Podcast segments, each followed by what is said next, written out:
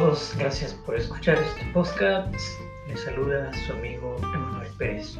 En esta ocasión vamos a tratar un tema que sin duda alguna eh, es muy relevante en nuestros días. Eh, son las autoevaluaciones y las evaluaciones de las instituciones educativas.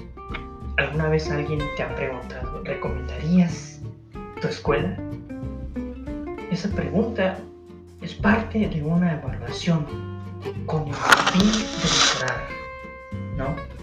Se evalúa para conocer y adoptar decisiones que ayuden a mejorar algunas áreas por las cuales se ha hecho la evaluación. Ahora, en todo ámbito necesita ser evaluado. Toda organización hace evaluaciones.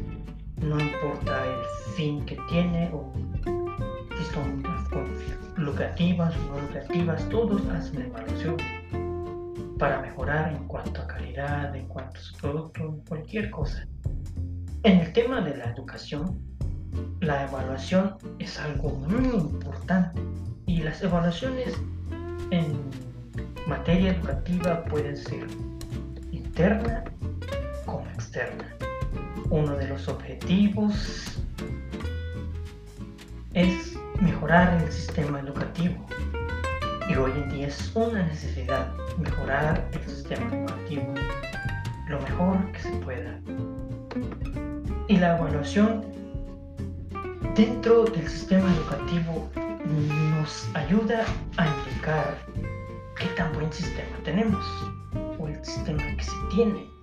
La evaluación eh, integra todo lo educativo, también lo administrativo dentro de una institución. Por lo tanto, eh, al evaluar, lo consideramos que es algo muy importante en la educación. Y esta evaluación o las evaluaciones incorporan muchas dimensiones esto con el fin de equilibrar entre sí lo que es la valoración, la reflexión de los datos, todo lo recopilado en la evaluación con el fin de proceder a un cambio en beneficio del sistema o de la institución la cual está siendo evaluada. Ahora bien, centrándonos un poco en las evaluaciones internas o externas. Eh, las externas tienen algo que, eh, que es muy importante. Las evaluaciones externas son neutrales y son más objetivos. En cambio, la interna pues se hace dentro de la misma institución, es decir, la autoevaluación. La autoevaluación potencia el aprendizaje de la misma institución, reflexionando en cuanto a sus prácticas, en cuanto a su desempeño, eh, buscando una oportunidad en la cual mejorar para brindar un mejor servicio, en este caso brindar una mejor educación a la comunidad escolar en el cual ella se está desempeñando.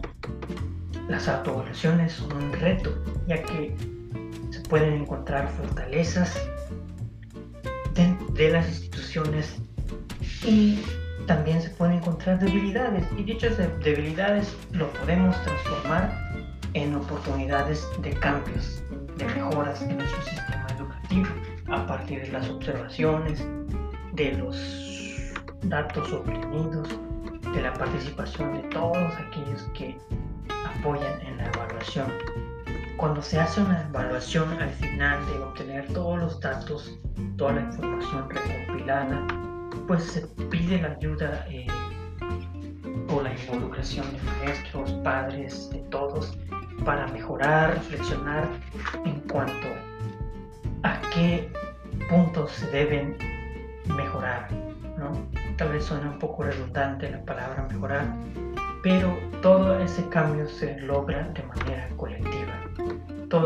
todo centro educativo tiene que ser evaluado desde todos los puntos, no solo educativo, administrativo, todo, todo tiene que ser evaluado tener su propio centro de inspección.